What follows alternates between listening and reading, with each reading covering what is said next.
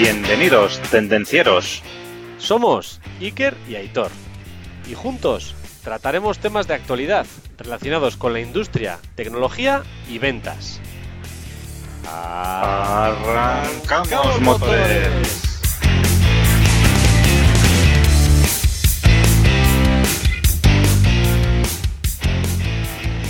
Buenos días, buenas tardes, buenas noches, buenas madrugadas, Aitor.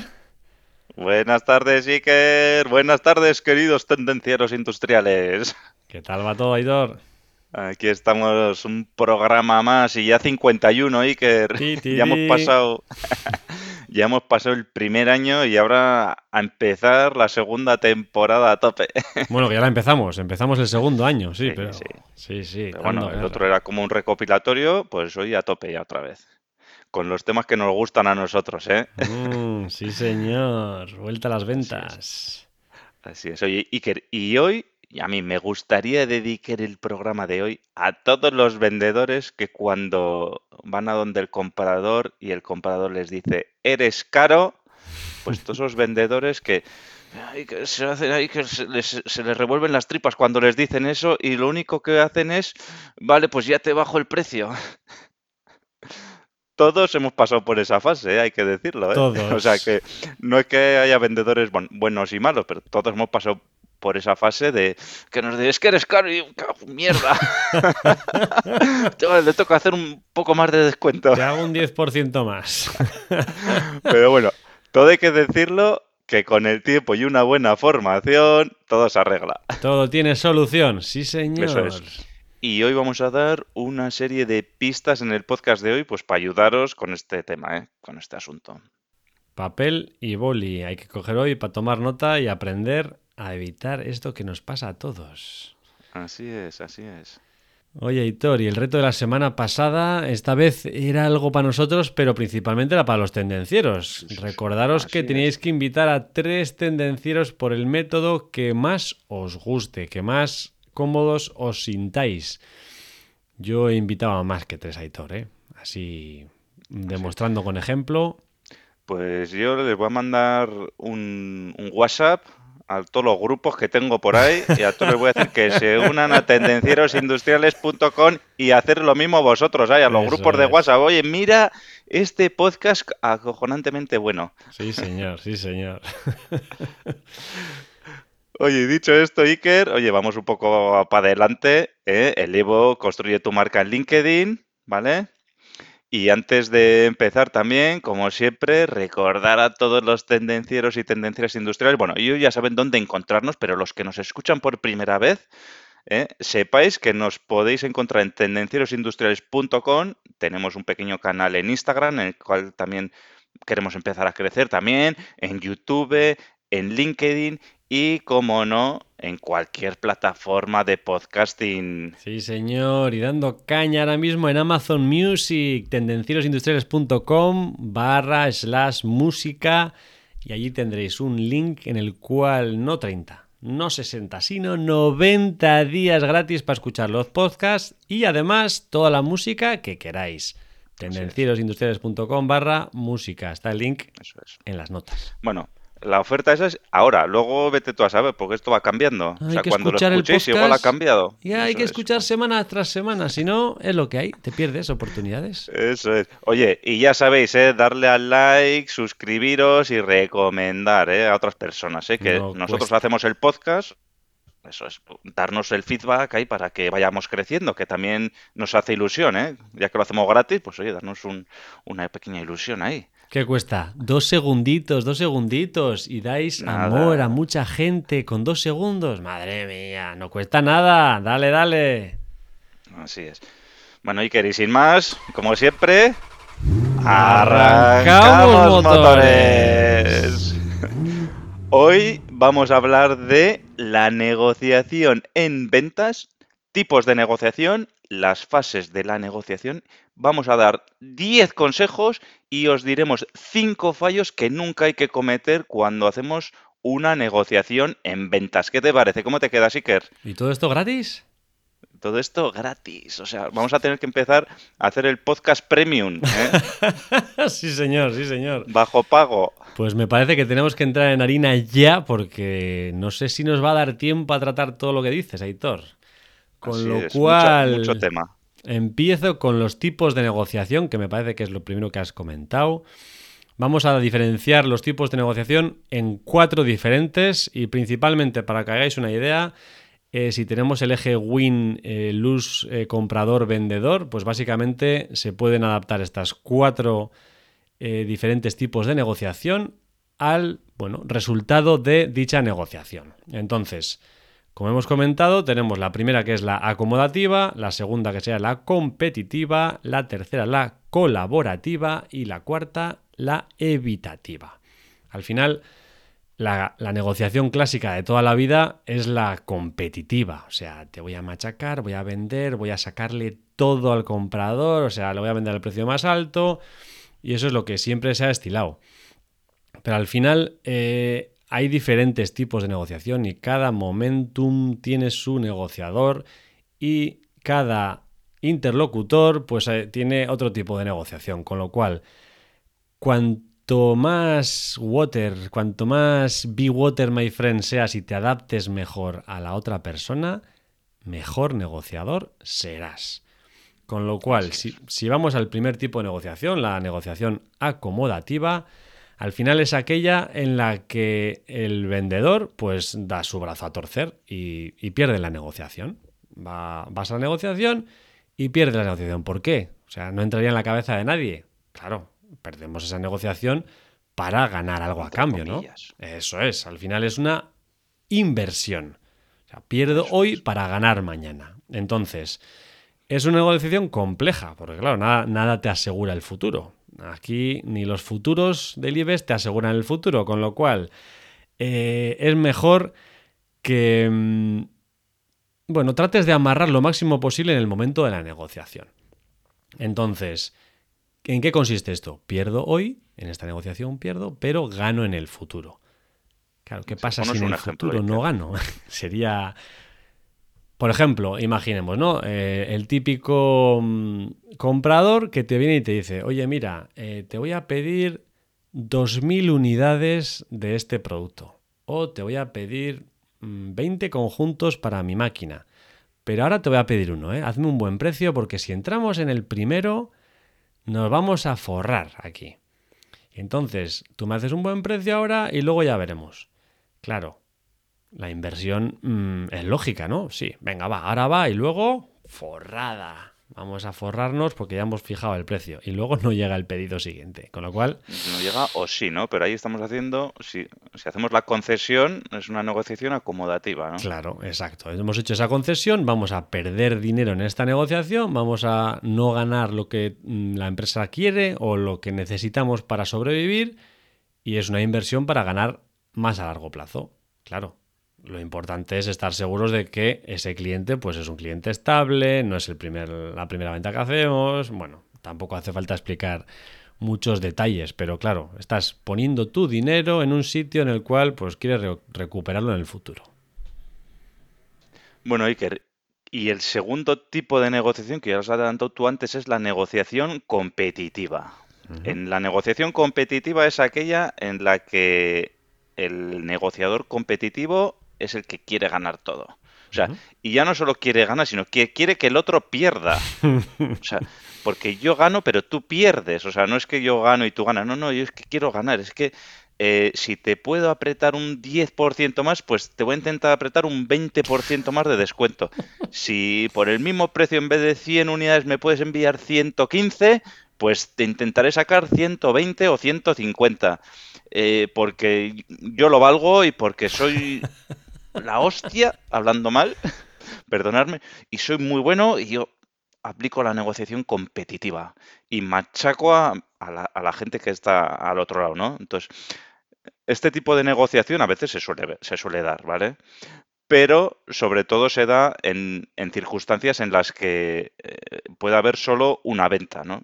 Porque si vas a tener un cliente recurrente, esta negociación no se puede utilizar en absoluto. ¿Por qué? Pues porque eh, no volvería ese cliente, se vería amenazado, se vería, no tendría confianza en ti, ¿no? No transmites confianza con este tipo de negociación, ¿no? Y, y entonces, pues bueno, es una negociación en la cual, pues, tanto para compradores como para vendedores, pero cuando pues van a tener solo una interacción. Eh, entonces, mm, si como proveedores aplicamos una negociación competitiva, pues bueno, pasamos a ser un proveedor más y hablaremos solo de precio, no hablaremos de otra cosa, ¿no?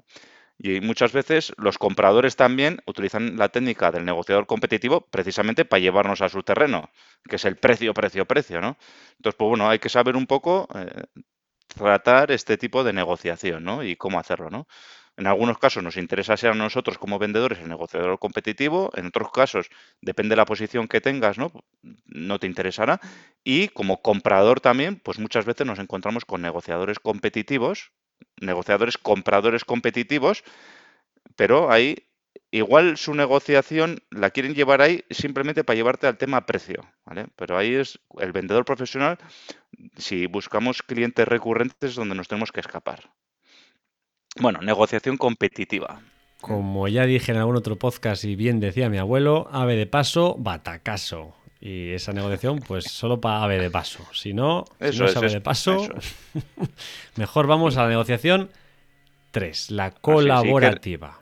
Sí, y que un inciso también, pues, por ejemplo, pues en la venta de un coche, ¿no? Pues también nos podemos encontrar, pues igual un vendedor de coches que es muy agresivo y hace una negociación eh, lo que sería competitiva, ¿no? Como sabe que ese cliente le va a vender el coche y dentro de 10 años que vuelva a comprar otro coche a saber si estamos aquí donde estamos, pues bueno, entonces no le importa tampoco la... lo que quiere es conseguir su venta y punto. Y se acabó, sí señor, sí señor. Pero nosotros apostamos por la 3, la negociación colaborativa. Al final hemos hecho el win-lose y el lose-win. Y este es el win-win. O sea, ganamos ambas partes, ¿no? Ganas tú, gano yo y hacemos negocio. Entonces, esta es la negociación que a los tendencieros nos interesa. Al final, es crecer ambos y juntos. Es lo que se llama colaborador, es lo que se llama partner. Al final, ambas empresas obtenemos beneficios y esto es una relación a largo plazo. Los dos vamos ganando, oye, tú me cuentas, yo te cuento, hoy gano más, hoy tú ganas más, pero siempre ganamos ambas partes. Entonces, uno cede en un momento, otro cede en otro momento, pero es una relación a largo plazo. Hay una confianza, hay una transmisión de información. Y esta es la negociación más sana para el futuro de todas las empresas, sinceramente. Al final, estamos hablando de si hay que ganar al competidor, sí, pero claro, con tu cliente tienes que tener una negociación win-win, porque si uno de los dos pierde, esas relaciones a largo plazo no tienen futuro. Si buscamos un negocio recurrente, business to business, ¿vale? El negocio a negocio, empresa a empresa, y queremos que sea recurrente, cuando vamos a una negociación competitiva, pues te puede dar lugar a que, pues bueno, que no, los márgenes no sean los adecuados y eso igual te puede llevar a cerrar, ¿no? Eh, entonces, si el proveedor cierra, ¿es bueno también para el, para el comprador? Pues seguramente no. O sea, también el comprador tiene que ver hasta qué punto puede apretar y no puede apretar. Entonces, también al comprador le interesa estar en una negociación colaborativa y llevarse bien con sus proveedores, ¿no? Hay de todo, como hemos dicho, ¿no? Pero en principio, pues... Sí, pero si se carga a todos menos a uno, entonces empieza a tener problemas. Eso es, eso es, eso es. Bueno, y el cuarto tipo de negociación sería la negociación evitativa, ¿vale? Que esto, pues bueno, eh, podríamos decir que incluso no es ni negociar, ¿no? Pero ¿cuándo se aplica esto? Pues oye, pues cuando, cuando ves que los intereses de, de, una de las partes o de las dos partes pues son contrapuestos y ves que no vas a llegar a ningún tipo de acuerdo o no te interesa llegar a ningún tipo de acuerdo y entonces lo que intentas es evitar negociar, ¿no? Entonces, eh, porque es un escenario que sería luz-luz, ¿no? Que el, el proveedor pierde, el cliente pierde y entonces, pues bueno, lo que se intenta pues ya es intentar alejarse, alejar las posturas lo máximo posible, romper la negociación y bueno, pues eh, a buscar el siguiente, la siguiente oportunidad que vamos a hacer.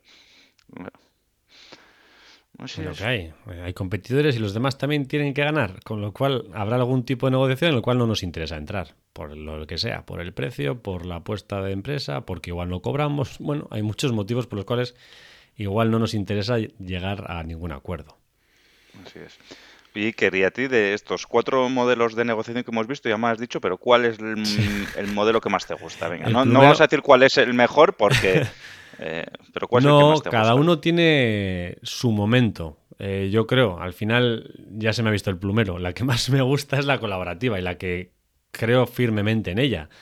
Pero no todos, no con todos los clientes podemos ser colaborativos. Habrá clientes con los cuales seremos colaborativos, habrá clientes con los cuales tenemos que ser competitivos porque es un negocio único. Oye, voy a negociar, no sé, este proyecto y tenemos que ir a- allí a, vamos, con el cuchillo entre los dientes. Pues igual hay que ir. O hay que invertir. Oye, mira, este cliente está creciendo, necesita ayuda o tiene unos problemas de pago ahora mismo y necesitamos hacer... Bueno, hay muchos, digamos, casos diferentes y creo que tenemos que pasar por los cuatro en algún momento de nuestras negociaciones, pero hay que tender a que siempre sea la tres. Y creo que Aitor, en eso estamos de acuerdo, ¿verdad? Así es, sí, sí, pero hay que pasar por las, por las cuatro de negociadores y, y por las cuatro de negociaciones, como has dicho. Y luego también, Iker, yo un, un- un detalle también que me he encontrado eh, cuando, cuando no conoces a la otra parte, ¿vale? Normalmente vas a una negociación más competitiva. ¿Vale? Más de, más agresiva, ¿no? Por decirlo de alguna manera. Pero esto se soluciona con el tiempo. Cuando vas ganando confianza con ese cliente o con ese proveedor, las negociaciones ya se vuelven menos competitivas y más colaborativas. Entonces esto es un, bal- un- esto es un balón de oxígeno que lanzo ahí a los que estáis sufriendo eh, negociaciones competitivas. Pues bueno, según vayáis eh, cogiendo, según vayáis ganando confianza con vuestros interlocutores, pues esas negociaciones competitivas se van a volver más colaborativas, ¿eh? Sí, señor, un buen apunte. Sí, es. Bueno, hemos visto los tipos de negociación y ahora vamos a ver un poco las fases de la negociación. Aquí pasaremos un poquito por encima porque en el podcast de la semana, bueno, de hace dos semanas que estuvimos hablando del proceso de las ventas, pues básicamente las fases de una negociación y el proceso de las ventas son muy similares, ¿vale? Entonces, en, entonces coméntanos, si quer igual, cuál sería la primera fase de, de la negociación y para mí el 80% de una negociación, Sí, o el señor. 90%. O el 90, sí, señor. Pues como ya has podido avanzar y nuestros amigos y amigas tendencieros y tendencieras ya adivinan, es la preparación. Al final, antes de la negociación tenemos que prepararnos y tenemos que tener todas las herramientas y toda la información posible en nuestras manos. Y eso es lo más importante. Recabar información, tener claro qué quiero conseguir y tener claro qué puede querer conseguir mi interlocutor. Entonces, eh, punto número uno dentro de esta preparación es importante definir nuestros objetivos. Tenemos que tener claro cuáles son los objetivos que, que queremos conseguir en esta negociación. Entonces, pues bueno, puede haber diferentes preguntas que nos pueden ayudar a conseguir eh, saber cuáles son los objetivos. ¿Cuál es la prioridad número uno que tengo en esta negociación? ¿Por qué he elegido esta? Eh, ¿Por qué es tan importante? Eh, ¿Qué consecuencias puede haber si no consigo este pedido? Bueno, entonces, hay un montón de preguntas que nos pueden ayudar a qué es lo que quiero enfocar. Claro, también hay que tratar de adivinar, pues, cuáles son los objetivos de la otra parte, ¿no? Cada uno irá a la negociación porque si nosotros nos preparamos, el comprador también se prepara. Entonces, claro, habrá que intentar adivinar, ¿no, Aitor? Sí, sí, lo que dices, si conocemos o si por lo menos dediquemos un tiempo a pensar qué es lo que va a querer nuestro interlocutor, ¿no? Eh, también, por ejemplo, pues, ¿con quién vamos a negociar? Pues claro, eh, tenemos que saber el perfil de ese negociador, ¿no? Entonces, oye, ¿qué tipo de negociador es, ¿no? Eh, ¿cuáles son los intereses de ese negociador? ¿Voy a poder yo cubrir esas necesidades de ese negociador? ¿qué, pensemos, tenemos más o menos claro lo que nosotros podemos intercambiar, ¿vale? Cuáles son las concesiones que nosotros podemos hacer, pero pensemos también cuáles son las posibles concesiones que va a poder hacer nuestro cliente. ¿eh? ¿Qué opciones nos puede plantear, no? O sea, eh, no solo preparemos el escenario desde nuestro punto de vista, sino que hagamos el ejercicio de ponernos en la otra parte y de, oye, si yo sería el comprador, ¿cuáles son las concesiones que podría llegar a dar? Esto es un ejercicio que pocas veces se hace también, ¿eh? Y porque, bueno, ya sol- no solo eso, sino toda la preparación, ¿no? Entonces, eh, tenemos que dedicar más recursos a la preparación, ¿no? Y, y muy importante saber nuestras, normalmente sabemos nuestras limitaciones hasta cierto punto, que muchas veces ni lo preparamos, hay que prepararlo más, pero ponernos en la otra parte y decir, oye, ¿qué es lo que necesitas? Si yo sería el comprador, ¿qué es lo que necesitaría? ¿Hasta dónde podría llegar? ¿Podría intercambiar? Eh, ¿hasta dónde, hasta qué precio máximo admitiría? Un poco, pues esto habría que conocerlo. Sí, pues una vez que tengamos hechas las preguntas de cuáles son mis objetivos y cuáles son los objetivos de la otra parte, pues bueno, esto lo tenemos que poner en una matriz. Al final en una matriz, la clásica matriz el DAFO, el FODA, o llámalo como, como quieras. A mí me gusta llamarle DAFO. Al final, dentro del DAFO, pues introduces pues, pues toda la serie de informaciones que has ido sacando con estas preguntas que te hemos dicho. Y ya sabes, pues bueno, al final son debilidades, oportunidades, amenazas y fortalezas. Entonces, pues bueno, eh, las fortalezas y las debilidades son factores internos, son nuestros, y las oportunidades y amenazas son factores externos y del mercado. Bueno, los ponemos dentro de la matriz y analizamos un poco la negociación. Al final, si tenemos toda esta información puesta en esta matriz, pues será más sencillo para nosotros tomar decisiones en esa negociación. Ya habremos planteado los escenarios y vamos mucho más preparados a la negociación. Y entonces ahora pasamos a la segunda fase, después de la preparación, que sería pues ya la interacción, la argumentación, la negociación propiamente dicha o el manejo de objeciones, también lo podemos llamar. O sea, esto se puede llamar de muchas maneras, ¿no? En esta fase lo que haremos será por un lado, pues hacer la presentación de nuestro producto o servicio y luego, pues daremos todo el argumentario, los beneficios, eh, trataremos las objeciones que se nos vayan planteando y luego también hay que decir, pues eso, lo que hemos comentado en, muchos, en muchos podcasts, ¿no?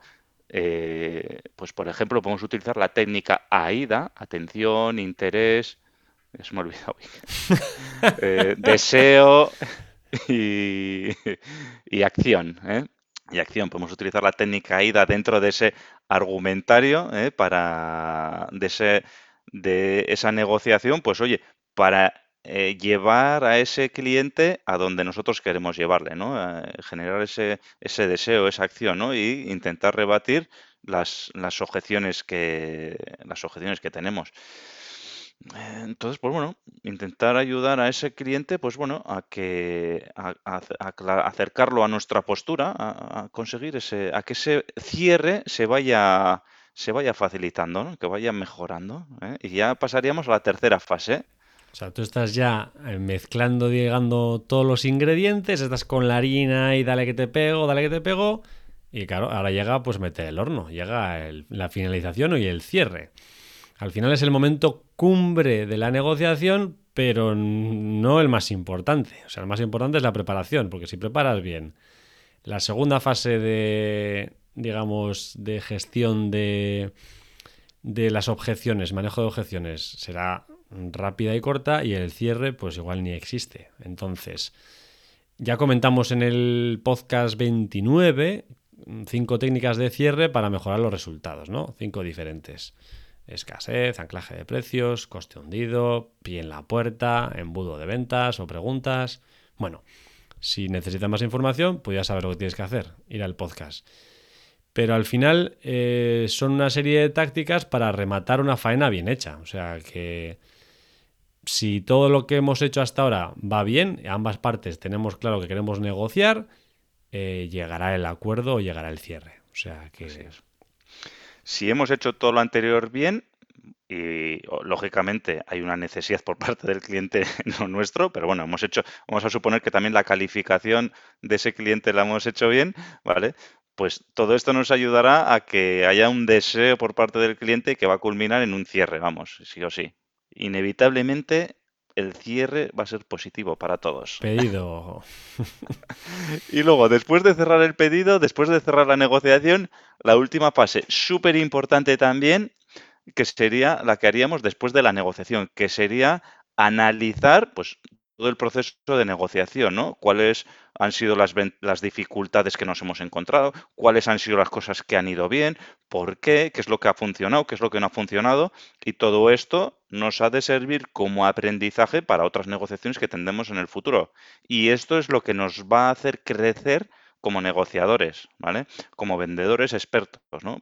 Vendedores. Esto también, ojo, hablamos de vendedores, pero esto es aplicable a compradores también igualmente o a cualquier persona ¿eh? que, hagan, que, trabaje en el, negocio B2B. La posnegociación, el análisis y el aprendizaje. Yo creo que el aprendizaje lo hacemos siempre o muchas veces cuando no nos llevamos el pedido, pero ¿cuántas veces hacemos el aprendizaje de por qué me he llevado el pedido? Porque soy el puto amo. Mm, igual no porque he dado un precio cojonudo. ¿Has analizado tú eso? es importante, porque al final ahí está la clave de que el siguiente pedido hagas exactamente lo mismo para poder conseguirlo. y eso pocas veces lo hacemos. ¿Sabes lo que pasa ahí? Que, que, normalmente cuando nos dan el pedido lo cogemos y salimos pitando. Digo, no sé que se eche para atrás. Gracias, hasta luego. chao. pues te vas, coges el pedido y te vas, pero luego te paras a pensar, oye, ¿qué ha sido? O a posteriori, oye, al final, ¿por qué te llevó a decidirte por mí en esa ocasión o por nuestra empresa? Y es importante también. Bueno, Iker, y ahora vamos a pasar a una parte, oye, que vamos a dar 10 consejos, 10 ¿eh? para una negociación efectiva, para una negociación exitosa. Nada más y nada menos que 10 consejos. Al final. ¿Cómo podemos ser exitosos en nuestra negociación, Iker? Pues eh, como punto número uno y clave también dentro de la negociación es saber dónde estamos. Estamos en la prospección, en qué fase de la venta estamos, en calificación, en presentación, en argumentación, en cierre. Al final hay que saber en qué momento estamos para saber qué tenemos que hacer en cada una de las fases. Con lo cual, eh, cada fase tiene sus puntos importantes. Si no sabemos dónde estamos, mal asunto, no lo haremos bien. Así es, cuando estamos calificando no podemos ir a hacer un cierre de venta, está claro. es así. Es así. El segundo consejo, hay que ser consciente de las objeciones que nos podemos encontrar.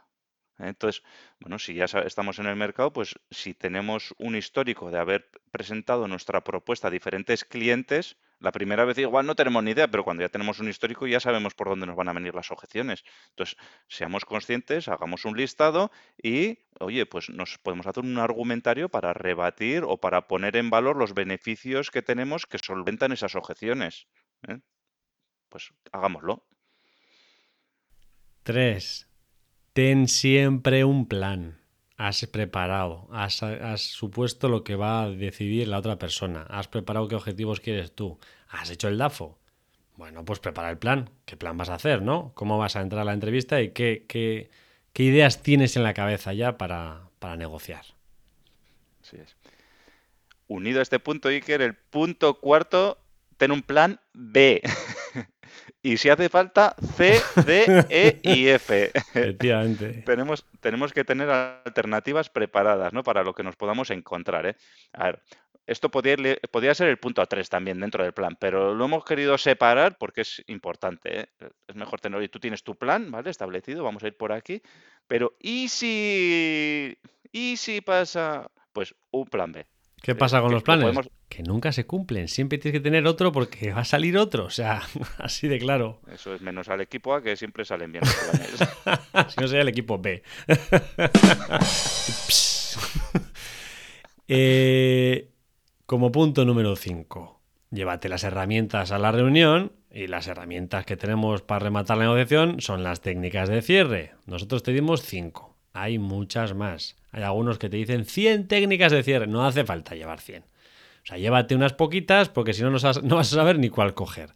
Llévate algunas y trata de eso, trata de animar al cierre. Eso es. En el punto 6, prepara, o perdón, empatiza con el cliente. O sea, ponte en el lugar del cliente, ¿no? Sé consciente, por lo que hemos comentado antes, ¿no? De cuáles son las necesidades que va a tener ese cliente, cuáles son las objeciones que te va a poner, eh, cuáles son las ventajas que tú le vas a poder ofertar. Empatiza, ponte en la situación, ponte en los zapatos del cliente.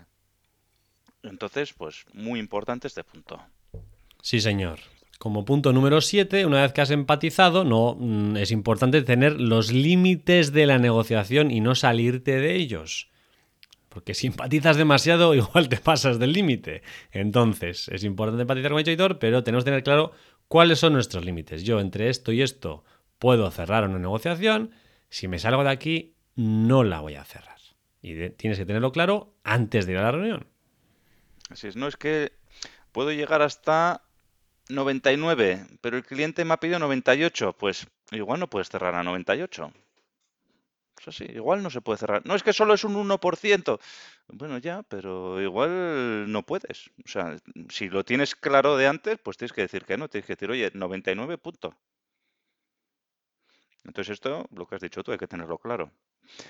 En el octavo consejo para la negociación, créate una lista de todos los puntos que puedes negociar, ¿vale? ¿Esto por qué es importante? Porque cuando vamos a negociar pensamos que solo se negocia el precio. Lo que hemos dicho ahora, 99, 98, 95, pero hay más cosas en una negociación. ¿Eh?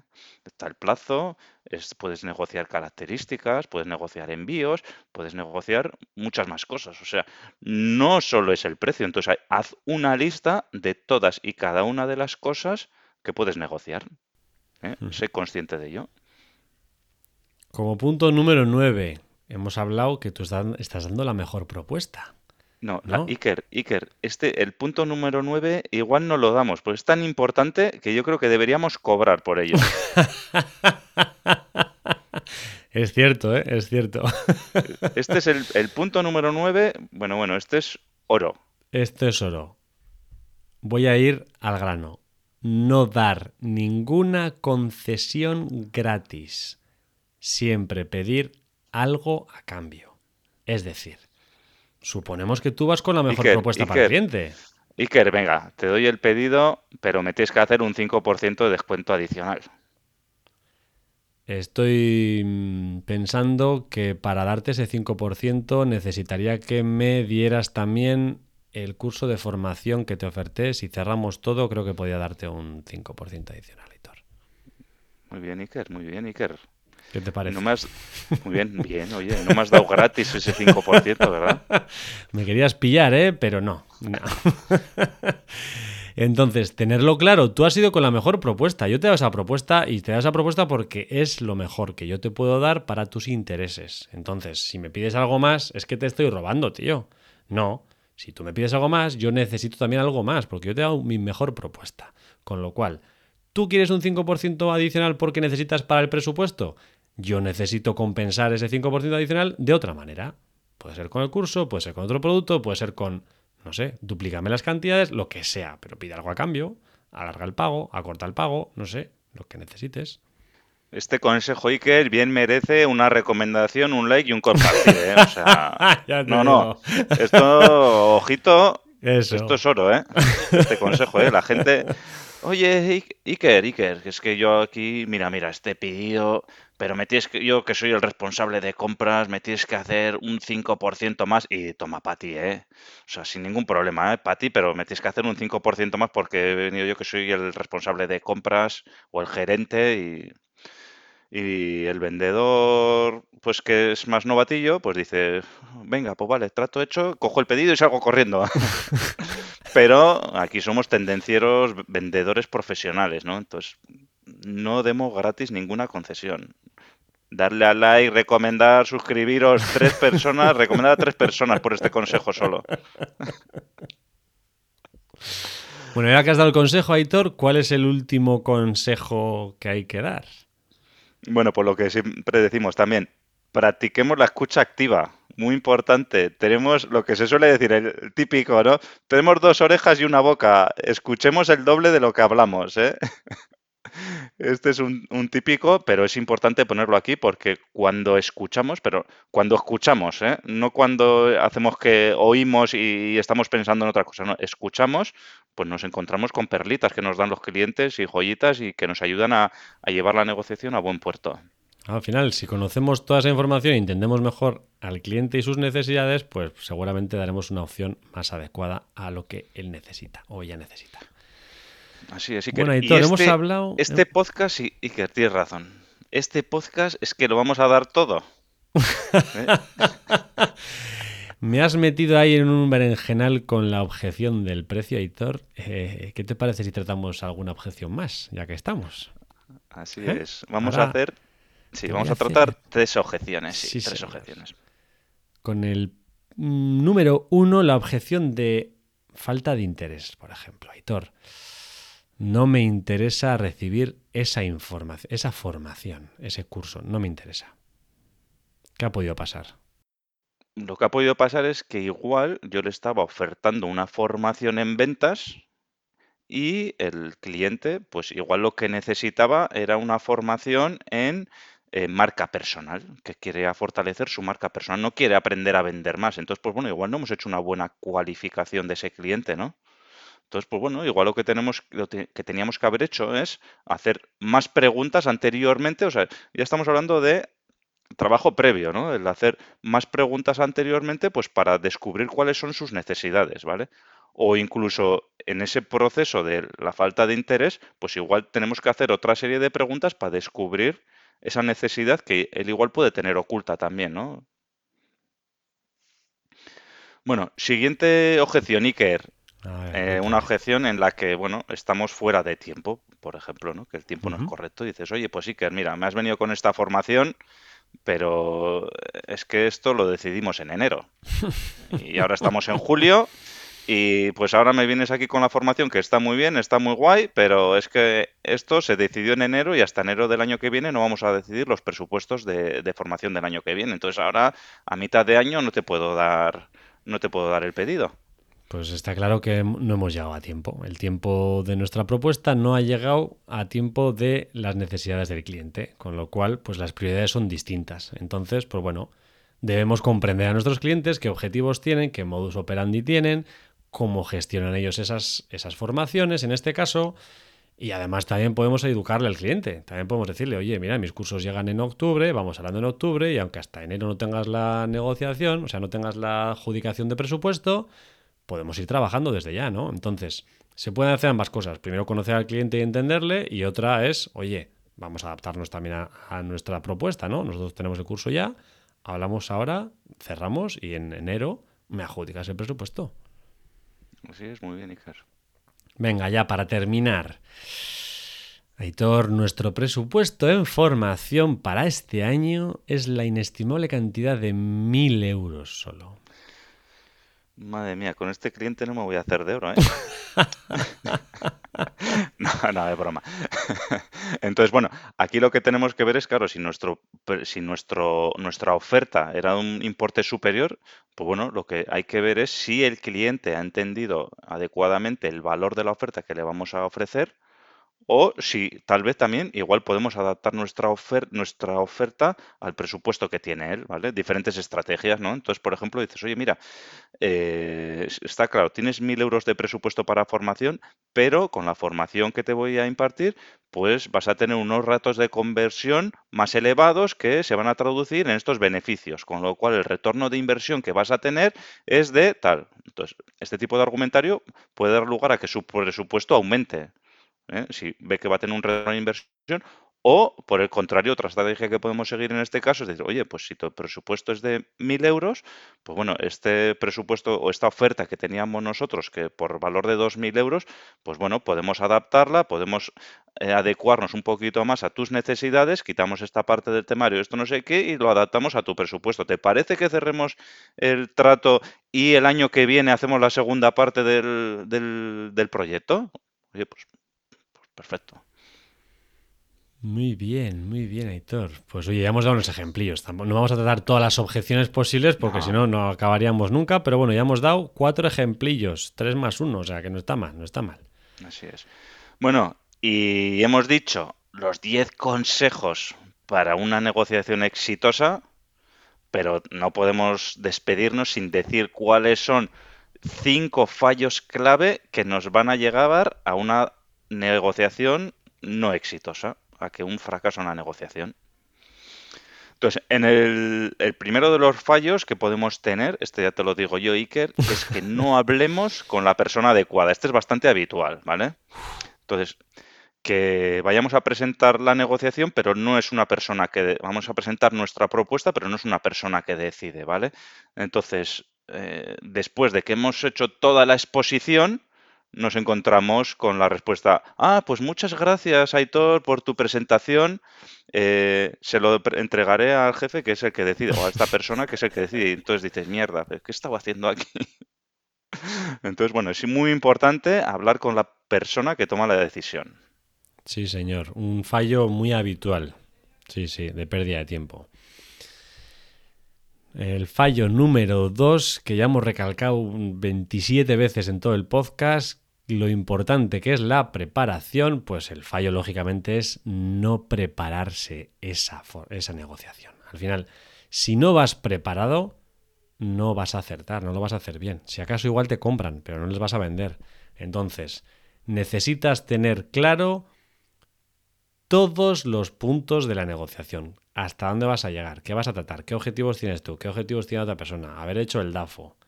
Al final, la preparación es la clave de las ventas y de la negociación. No hay más. Sí, sí que Ya lo hemos dicho antes, ¿eh? no nos extendemos más. La preparación es el 80 o el 90% de la negociación, aunque no nos lo creamos, aunque pensemos que la negociación es eh, un 5% de descuento más. No, eso no es la negociación. Eso es una parte. El tercer fallo que podemos cometer es la falta de estrategia. ¿eh? Esto va también ligado a la, a la preparación, ¿no? El saber hasta qué punto podemos llegar, ¿no? Saber cuáles son, eh, si el cliente nos dice A, pues que nosotros le podamos decir B. El tener una estrategia eh, con unas técnicas de cierre adecuadas, ¿no? Pues oye, pues voy a, eh, voy a hacer esta técnica de fijación de precios, luego utilizar un poquito el tema de la escasez. además, pues bueno, voy a ir con mi compañero y haremos de poli bueno, poli malo y no sé qué. Pues bueno, tener una estrategia para esa negociación. Muy bien. importante. Sí, porque si recopilas la información y preparas, pero no haces ninguna estrategia, pues no sirve de nada, efectivamente. Cuatro, error habitual en las negociaciones, no hacer hincapié, no resaltar, no, mm, vamos, mostrar los beneficios para tu cliente. Es una, perdón, cagada bien gorda. O sea, al final tienes, o sea, la gente compra porque necesita satisfacer su necesidad y quiere ese beneficio. Entonces, yo compro algo es para obtener un beneficio, no compro algo sin más. Con lo cual, resáltame los beneficios. Estamos negociando, resáltame los beneficios que voy a tener cuando compre tu producto. Si no, al final no te compras. No hablemos, eso es lo que dicen, no hablemos de yo, yo, yo, yo, sino de tú, tú, tú, tú, tú, y esto tú, tú, tú, y para ti, y, tus cosas, y estas tus mejoras y tus ventajas. Y el quinto error que podemos vender, o sea, que podemos eh, cometer en la negociación es el, lo que llaman el overselling o sobrevender. Eh, ¿Qué significa esto? Pues que muchas veces queremos abarcar más cosas de las que podemos llegar, ¿no? Entonces, joder, aquí tengo una necesidad, yo soy el cliente y tengo una necesidad que voy a comprar aquí un millón de unidades de esto. Y nosotros tenemos algo que se parece pero si realmente no cumple esas necesidades que tiene ese cliente, eh, vamos a tratar de vender algo que le va a generar una insatisfacción, ¿no? Por ejemplo, no, necesito para ya esto, si yo sé que lo va a entregar dentro de un mes, no puedo ir a venderle eso porque le, sí, sí, te lo entrego ya y luego tardas un mes en entregárselo, estamos haciendo Verseli, ¿no? Vender más de lo vender más de la cuenta, vender cosas que no van a cubrir las necesidades y que va a generar insatisfacciones, ¿no? Pues digamos, oye, pues lo siento, no te puedo vender porque hasta dentro de un mes no te puedo entregar. Y si tú lo necesitas ya, otra cosa es que hablamos y te encaje en un mes, pero si lo necesitas ya, no te lo puedo vender o lo que hemos dicho antes, ¿no? Eh, oye, pues mm, si necesita, lo que en algún podcast hemos hablado, no, es que necesito una moto. Digo, pues yo tengo bicis y a pedales. Pues si necesita una moto no le puedes vender una bici, ni al revés, ¿no? Si quiere una bici no le puedes vender una moto. Y no le presiones. Eso es, y menos personal, claro. Es que van a ser 100.000 unidades de dos ruedas que sirven para moverte ya, pero no cubres las necesidades, con lo cual estás metiéndote en un sarao que luego puedes... Imagínate tú que el tío eh, mil bicicletas y tú le has vendido mil motos y se las entregas, llegan allí las mil motos y él te dice, pero ¿qué leches me has vendido? Ahora te las coges y te las llevas. Imagínate el sarao que puedes formar allí. Total, está claro. Overselling, mira, esa no me lo sabía, pero muy buena aportación, Aitor. Bueno, al final como conclusión está, está más que claro, ¿no? La negociación como las ventas, pues es un proceso, no es un cierre exclusivamente. La negociación no es ir al cierre, la negociación es todo el proceso de las ventas. Y ya hemos dicho 28 veces ya, porque antes eran 27, que lo más importante es la preparación. Y los tendencieros y tendencieros lo tenemos muy claro. La preparación es lo más importante de tanto la negociación como el ciclo de la venta. Al final, lo que tenemos que hacer es conseguir un plan, una estrategia y marcar un, marco de negociación en el cual pues ambas partes ganemos. Es la clásica relación colaborativa win-win. Entonces, buscamos relaciones a largo plazo. Nosotros no buscamos mm, rollos de un día, buscamos eh, amores eternos, con lo cual, bueno, debemos trabajarlo en este sentido. Hay muchos negocios de muchos tipos, pero el que promovemos en tendencierosindustriales.com pues es este, la relación colaborativa, amor eterno. ¿eh? Así es. Ahí, aunque no os lo creéis, hay una posibilidad en la que podemos ganar todos, ¿eh? Efectivamente, efectivamente, sí señor. Alguno sí, no se lo cree, pero hay. Y bueno, Iker, eh, ya para ir acabando ya, porque ya hemos metido aquí una, una chapa, por decirlo de alguna manera, ya nos hemos explayado todo lo que hemos querido y más. El reto de esta semana. Cuéntanos, ¿qué has preparado, Bueno? Hemos hablado de negociación, ¿vale? Negociación en ventas, ¿vale? Eh, muchos de los que nos están escuchando, algunos son vendedores, pero otros no, habrá algún comprador, habrá algún otro que se dedica a otro tipo de cosas, pero al final todos tenemos cosas que negociar, ¿eh? Tenemos que negociar con nuestra pareja, tenemos que negociar con nuestros hijos, tenemos que negociar con nuestro jefe, con nuestros compañeros de trabajo, con otras empresas. Entonces, eh, pensar en esa negociación que vais a tener, porque la vais a tener todos. ¿eh? Y entonces, antes de tener esa negociación, preparar la negociación con tiempo. Es el reto que os lanzo yo esta semana. Pensar en esa negociación, que no tiene que ser una negociación de ventas, tiene que ser, puede ser con un compañero, puede ser con tu jefe, con tu pareja, con tus hijos, con, quien sea. Pensar y preparar la negociación. Ya veréis cómo cambia la cosa. Muy buen reto, Aitor, ¿eh? Buen reto de esta semana. Pues, eh, Aitor, hasta aquí hemos llegado. Como siempre, un verdadero placer pasar este rato contigo. Te mando un Así es. saludo.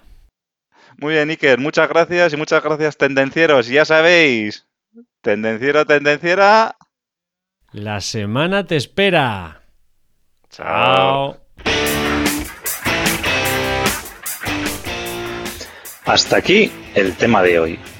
Esperamos que te haya gustado. Si es así, suscríbete, comparte y dale al me gusta. Puedes proponernos temas, dudas y demás consultas en comentarios y en LinkedIn. No lo dudes, te ayudaremos.